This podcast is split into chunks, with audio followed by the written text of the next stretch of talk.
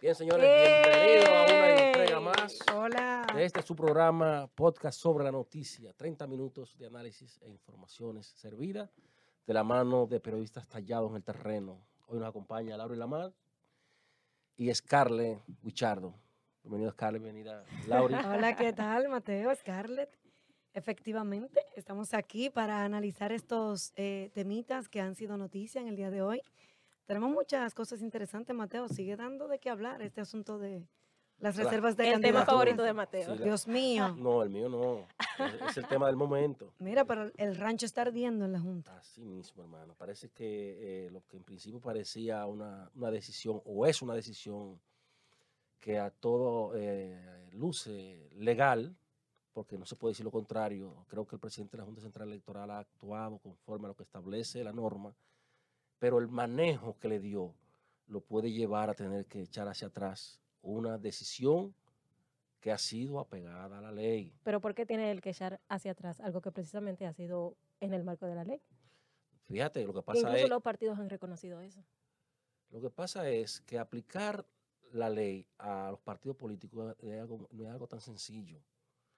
Tú no puedes eh, administrar la ley sin dosificar, sin gerenciar, sin convencer. Por eso es que a los cargos siempre llevan un gerente. Por ejemplo, tú recuerdas al ministro de Obras Públicas, el ministro de Obras Públicas anterior, ¿tú crees que tenía un máster en, en Obras Públicas? ¿Tú crees que un presidente de la República sabe de todo? Pero es un gerente.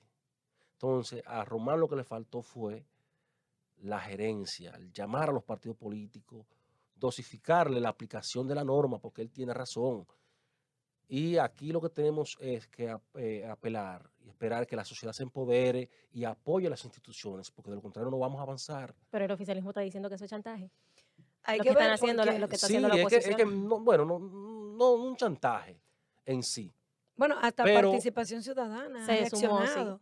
Dice que pretenden amedrentar a la Junta con esta presión, los partidos opositores. Sí, lo que pasa es que, mira, yo no entiendo los partidos políticos, PLD y la Fuerza del Pueblo, que fueron ellos los abanderados en principio del fortalecimiento de las instituciones. En ese Congreso Nacional, donde están todos ellos representados, se votó por esa ley.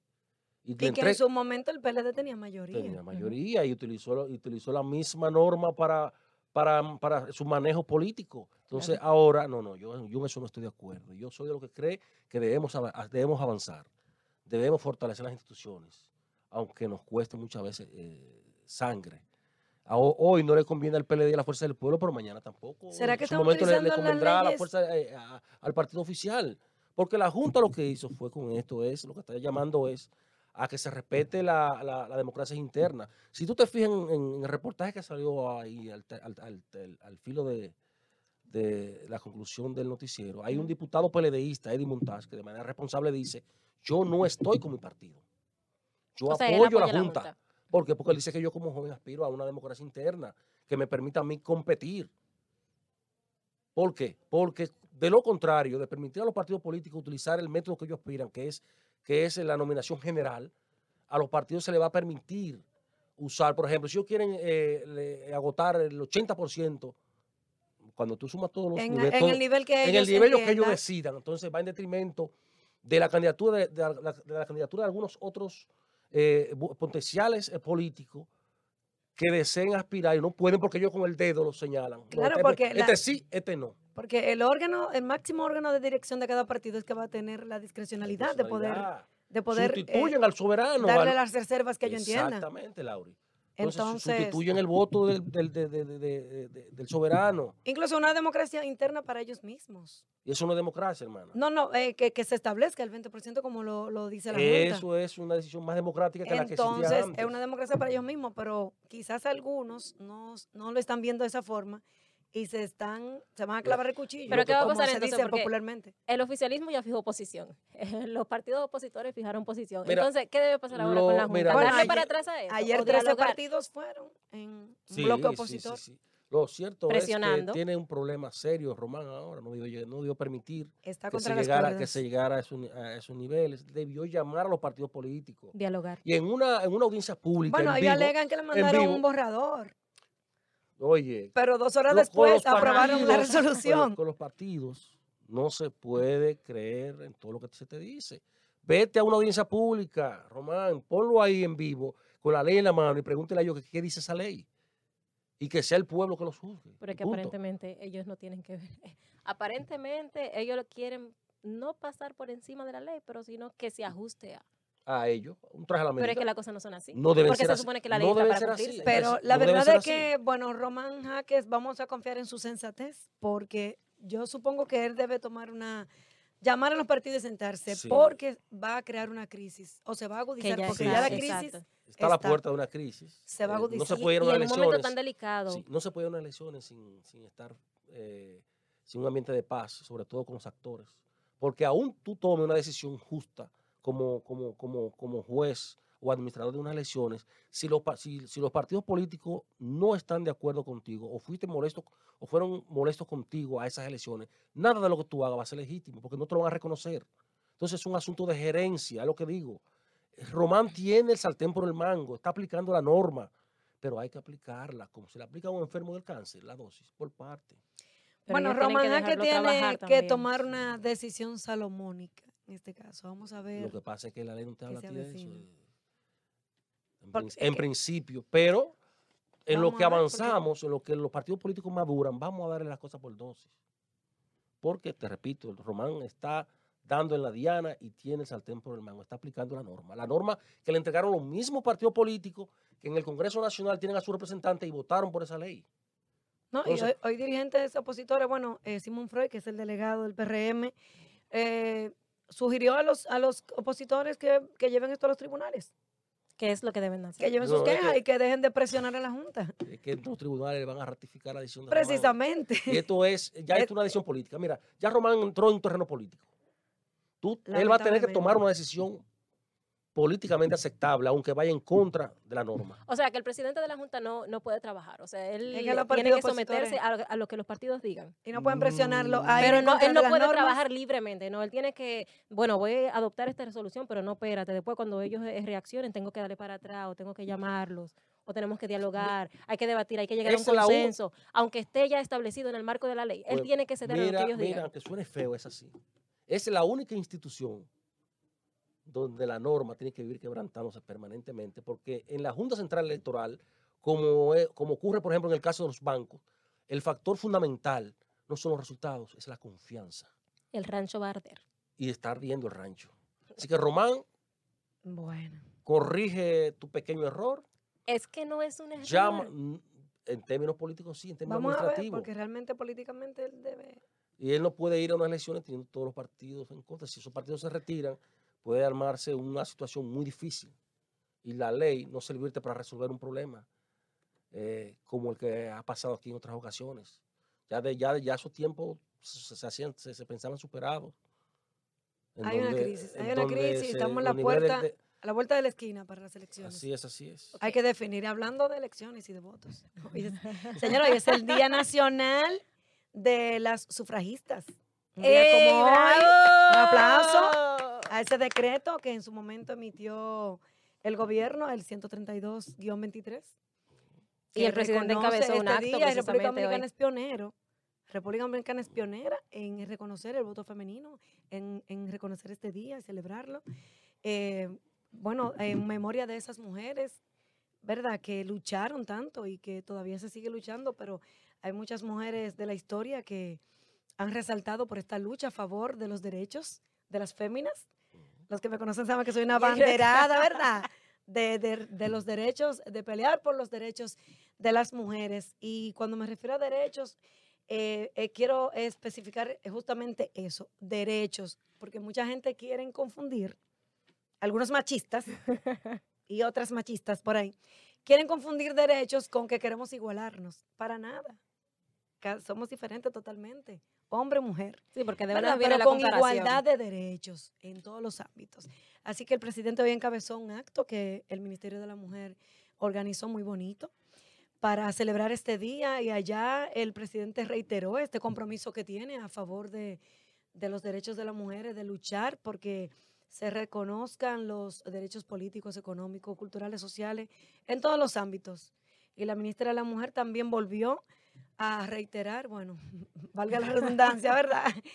que, que todavía las sufragistas siguen, eh, siguen luchando porque las leyes se apliquen de manera justa y precisamente porque las mujeres continúan en este desarrollo y, y alcanzando peldaños y- y, logrando estas conquistas. Así que por ese lado tenemos eso. Y hay que motivar a las mujeres también a que se sumen, por ejemplo, en el ámbito de la política, las mujeres como que no están muy llamadas, motivadas. Hay un, un- un- una, es mínima la cuota, pero que también hay poco número de mujeres que se suman a, a ser líderes sociales, a sumarse a los movimientos políticos. No sé si por temor o como que ya se ha perdido eso Sí, últimamente. realmente hay, hay- poca motivación. Ya la- las mujeres que hay, eh, que están definidas y que son reconocidas por, por luchas y esto, y que están en la política, en diferentes estamentos sociales, eh, son pocas y hay que, hay que seguir motivando, hay que seguir empoderando y hay que seguir sumando. Vamos a crear un partido, ¿no? Yo un movimiento. Movimiento feminista. Hay que seguir avanzando, hay que seguir avanzando. Eso es así. Pero ah, yo entiendo que todavía falta mucho más.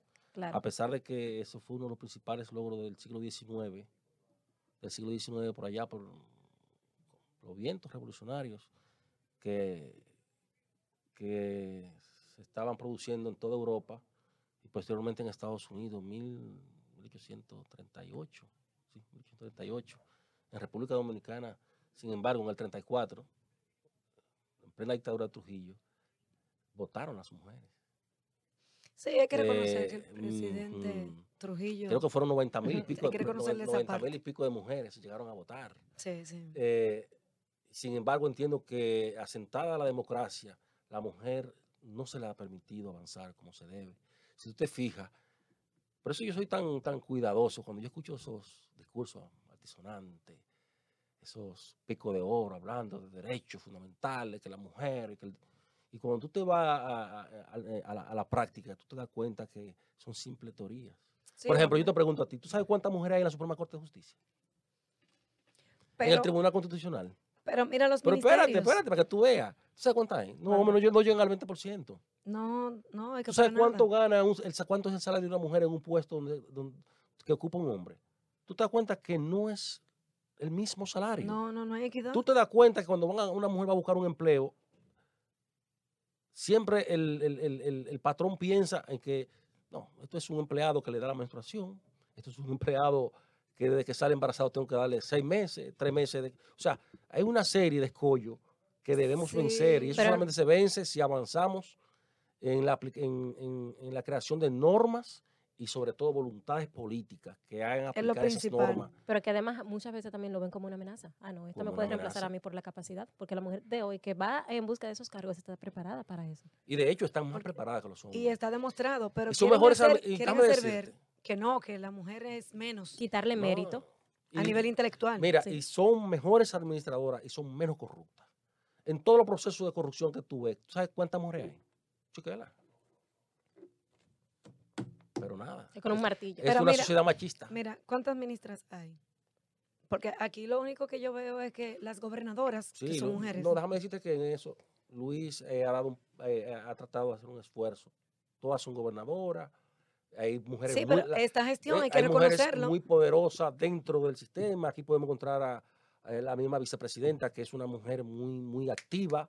Josefa No, Castillo, la superintendencia. Milagros Ortiz Bosch, que es la mentora de Luis, Abi- de Luis Abinader, una mujer fuerte, de decisiones firmes. Y aunque y no lo crean, cargo, un cargo es, delicado, la que, es, la que entra, posición. es la que entra por atrás y le dice a Luis, cancélate a fulano. Se nos sirve. Ay, no ponga Doña Milagro en esa posición. Los movimientos. es la mujer de los Tú movimientos. la estás chivateando. que me está haciendo Pero realmente en esta gestión se ha, se ha hecho un esfuerzo por... Sí, se ha avanzado, pero no lo suficiente. No. Aún falta más. Yo creo que la mujer se merece eh, un espacio más amplio, mayor confianza, porque ha demostrado talento. Por supuesto. Pero De más, entonces hay que cambiar la cultura entonces, la cultura machista. la vamos aquí, a eh, cambiar. es el hay que principal, el, luchando. el principal límite es el hombre. No, quítame eso de ahí. Bueno, o sea, verla como un objeto es lo En mi primero. casa somos tres, dos hombres y una mujer. En mi casa mando yo, hasta que la mujer decida. Cuando ella decida. Hay que ver el nivel de decisión. Bueno, Eh, caso particular. Hablando de mujeres, hablando de mujeres, de derechos. Bueno, hay una breve pausa. Bueno, pero Va- vamos a terminar. una eh, pausa. Vamos a una a pausa. Vamos a los comerciales. y volvemos con más.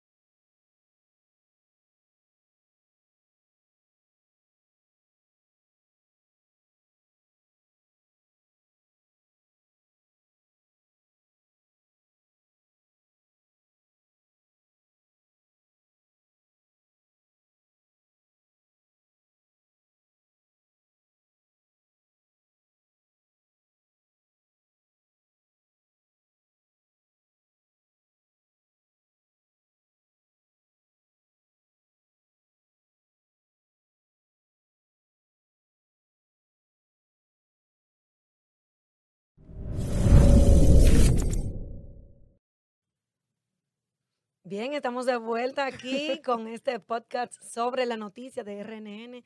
Y antes de la pausa, estábamos hablando de los derechos de las mujeres.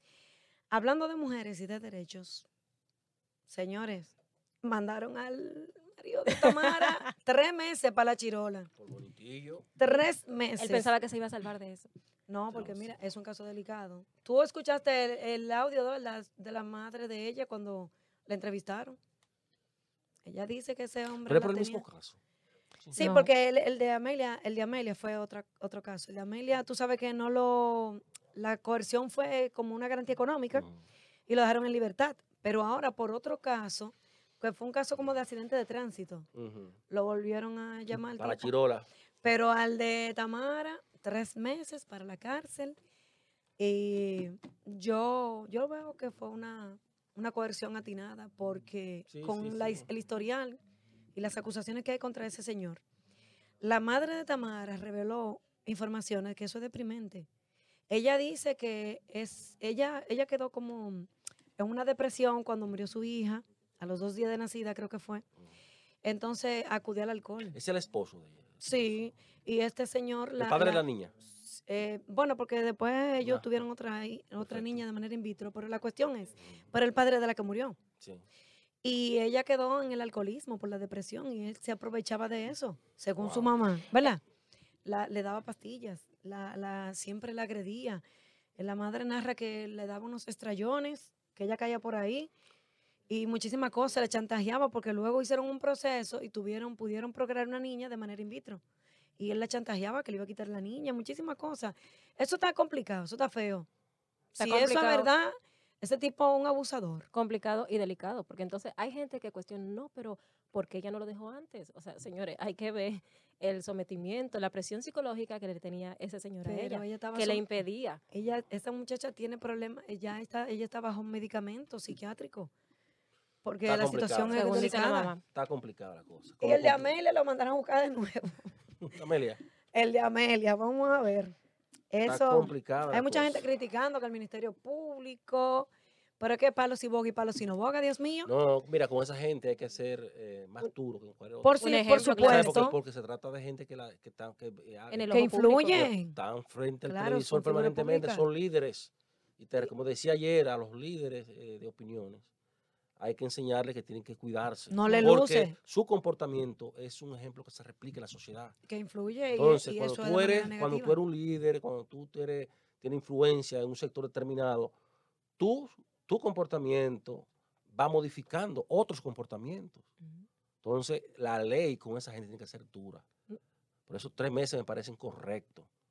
Para que la gente entienda que, que sí. señores, tu pareja tú tienes que cuidarla. Y que se siga Y ese cuando no puedes estar con ella, déjala. Pero no, esa pareja primero no es propiedad tuya. Y se supone que tú tienes que dar ejemplo de, de, de- de- proteger. Pero eso es lo que muchos hombres no entienden aquí, que la mujer, tu pareja no es una propiedad. Porque todavía terminan contigo, o sea, todavía tú terminas una relación con tu pareja, hasta te dan un seguimiento y tú no lo sabes, y ahí es que llegan a un momento que, po, o sea, complicado, es un desenlace complicado. fatal. Hay mucha gente aquí y muchos hombres que están fundidos, que se creen como que son dueños de las mujeres, que vayan saliendo de esa burbujita donde están metidos. Así es. Mira, complicado toda esa situación como la del PRM en la capital. ¿Cómo Eh, así? Sí, se la están poniendo en China, Luis. Ahora Carolina parece que está acariciando la idea de ir por la senaduría.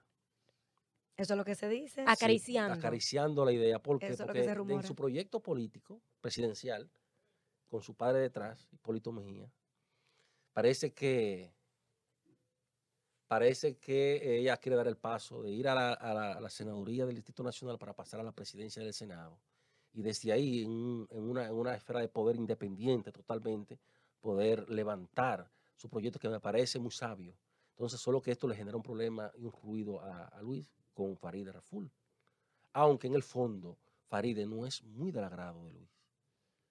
No es muy del agrado porque tú sabes que Faride Raful es una mujer joven, inteligente, que, que es difícil bajarle una línea. Sí, O sea, que debe pero haber un choque ahí. no- hay un choque, no se espera un choque. Faride de peso en el partido y Pero tú sabes que Faride se distanció un poco cuando en el CEN su papá no quedó como parte del exclusivo grupo de los 60 miembros del CEN. Recuerda que inclusive tuvo un pronunciamiento muy duro criticando que personas como Ito no pasaran a, a ser parte de un, de, un, de un órgano ejecutivo tan importante como ese, cuando ni siquiera era miembro del partido.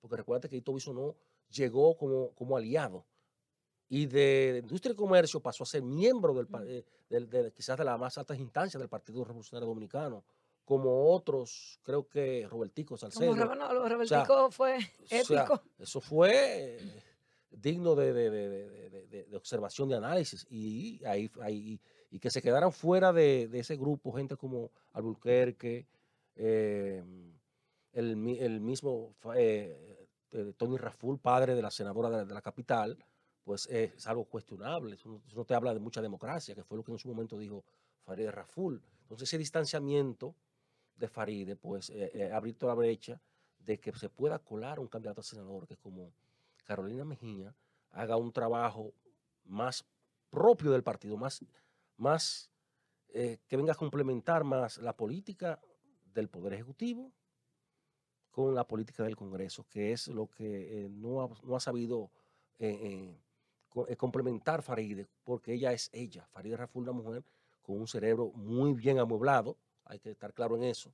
Es una, es una senadora tallada, formada, pero tú tienes superiores políticos. Tú no llegaste a esa curul de la mano de Raful, fue de la mano del Partido Ella es, Revolucionario ella es soberbia. sí. Dominicano, eh, moderno, perdón, que tiene un presidente sentado en palacio. Entonces, eso choca mucho. Habría Choca que mucho ver y, porque hay que ver y viene un choque. qué tantos adeptos ha ganado Carolina en su gestión de Sí, pero como Faride, sí, pero Faride eh, primero eh, asumió posiciones que le hicieron mucho daño. Como Eh, la, la- como la senadora, la defensa del barrilito, Sí. oye, eso se lo van a sacar porque se lo van a sacar. De una vez. No, deb- y- no debió asumir esa vocería en ese momento porque ella sabía que iba a tener que defender muchas cosas. Tenía que salir a defender lo que en principio en la Cámara de Diputados eh, eh, rechazó con tanta vehemencia y hasta cierto punto con claridad entendible los préstamos y tener que ir al Senado de la República a defender casi ya 20 mil millones de dólares resulta difícil en una senaduría tú salir a vender una propuesta distinta. Se le puede Entonces complicar a ahí se, le está complicando la situación porque ya esa senaduría es parte de un proyecto político Ya y eso es detrás- casi un hecho, y- lo de Carolina. y detrás está papá. Pero y entonces, eh, eh, eh, ¿quién va a ocupar la posición de Carolina? Dicen que Pacheco. Es el problema. Dicen que que ese es el Pacheco está problema coqueteando que Luis no juega con su reelección. El que no le sube un voto no va a ocupar ninguna candidatura. Todo está enlazado a esa reelección presidencial de Luis Abinader, porque Luis tampoco la tiene, la tiene muy cómoda. Luis está bien él como figura, pero los precios están ahí. La canasta básica, combustible. Oye, si el PRM no tuviera a Luis Habría Abinader, que ver, porque a un Luis Abinader que ha sabido eh, vender al pueblo un cambio, porque hay que ser honesto. Quizá él no ha tenido mucha suerte con la situación económica local e internacional. No, y el escenario pero que ha se sabido vender de un esto. proyecto de un cambio al que aspira todo el pueblo dominicano. Que sus funcionarios no lo ayuden. Exacto. Por ejemplo, como Víctor Pichardo, el de del Departamento Aeroportuario, es otra cosa. Y te preguntarán, ¿y a qué viene lo de Víctor Ay, Pichardo? mi Ay, madre. Dios, de vuelve. Pichardo. Él Oh, vuelve. pero. Víctor, pero, pero Víctor. Pichardo, pero Víctor, hermano, 30 millones de pesos Mamá, gastó, gastó- ese señor de abril a octubre en publicidad. Yo me pregunto, Víctor, pero, pero, pero así, ¿por publicidad para qué? ¿Qué hace el departamento aeroportuario con 30, con 300 empleados?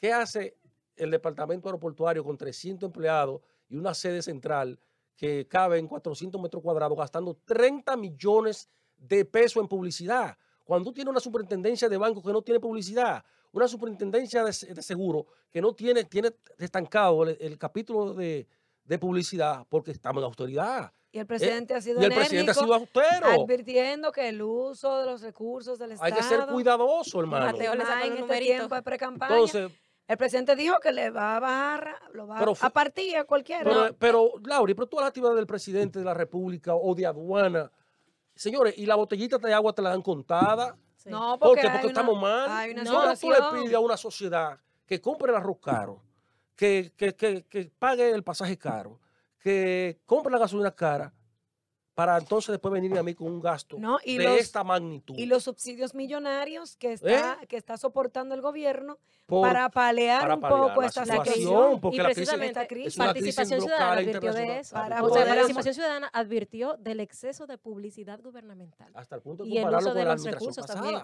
Sí. Entonces yo creo porque que... hay que reconocer el esfuerzo que Víctor, se ha hermano, hecho. Víctor, reconsidera esto, viejo, que yo creo que esto daña tu imagen, tu gestión, que hasta ahora ha sido, había sido una gestión sin escándalo. Y yo creo que Milagro debe apuntar hacia allá, Milagro Tisbos, y darle un consejito a este muchacho de Monteplata, que hasta hace poco lo estuvo haciendo muy bien. Y decirle a Milagro eh, de dónde salieron los 300 mil dólares que tú utilizaste para comprarte un apartamento. Mateo, cómodo vamos a aquí, ver en la zona el la colegio capital, médico. que- 300 mil dólares. vamos a ver qué es lo que dice el colegio médico. No es mucho, pero Se están quejando. son buenos. Colegios Sí, médicos. atención, Así no, Víctor. Atención, viejo, Víctor, así milagro. no. Milagro, date la vuelta por el departamento aeroportuario, que te expliquen eso. Hay que ver qué es lo que se está haciendo ahí con los Para que le chelitos. podamos exigir al pueblo que pague la comida como se están pagando. Mi alma te alaba. Para que, para que Luis se pueda reelegir en medio de una de las crisis más agudas que tiene el país, no por culpa de Luis Abinader, ¿eh? Porque culpa- Luis no tiene culpa de lo que, que- está que- pasando en ver- Ucrania, ver de lo que está ahí. pasando con el petróleo a nivel internacional, No, una de los resultados de la pandemia. Por el contrario, yo creo que Luis lo ha hecho bien eh, sobre el filo de la navaja, con un manejo económico como el que tiene con el Banco Central, una macroeconomía manejada sobre el filo de la navaja y con una ejecución desde el equipo financiero que es digno de admiración, pero con cosas como esta, mire hermano, mire, te lleva una cosa hacia Capotillo y lo prenden en candela. Ve a Capotillo, Víctor, y di- explícale eso Atención, a Víctor. Capotillo. Scarlett, ¿qué es lo que le pasa al colegio médico? Que están, van de nuevo a amenazando movilizaciones. con protestas, porque ellos dicen ahora, por ejemplo, que en la región sur eh, están trabajando en malas condiciones de trabajo y represión. Entonces, eh, no es la primera vez que el colegio médico hace una denuncia de este tipo, pero ¿qué es lo que está pasando? Bueno, lo Kendrick nos está haciendo unas... Vamos a una pausa de nuevo. No. ¿Cuántos minutos nos Bueno, quedan? nos quedan cuatro minutos, pero la verdad es que el colegio médico que sopese bien estas manifestaciones, ellos amenazan con, amenazan con paralización, Con paralización. porque ah, estamos en medio de unos cuantos virus, muchísimos asuntos de enfermedades que, Dios mío. Mira, que ya son métodos de paralización, eso es un método anquilosado. Ya, Sí, ya. Como los de la vamos a avanzar, porque en fin, al fin y al cabo lo que pagan las consecuencias son los Los pacientes. pacientes Yo, igual quizá- que la yo puedo estar quizás de acuerdo con, con la- con el reclamo del- en el fondo. Sí, pero no claro con la que forma, no sí. con la forma. Por supuesto que se Vamos respaldan los reclamos para Que mejoría, la situación no está buena. pero que busquen otro método, porque la verdad es que no, no, no. Lo- Los más perjudicados somos nosotros, los así no, así no usuarios. puede ser.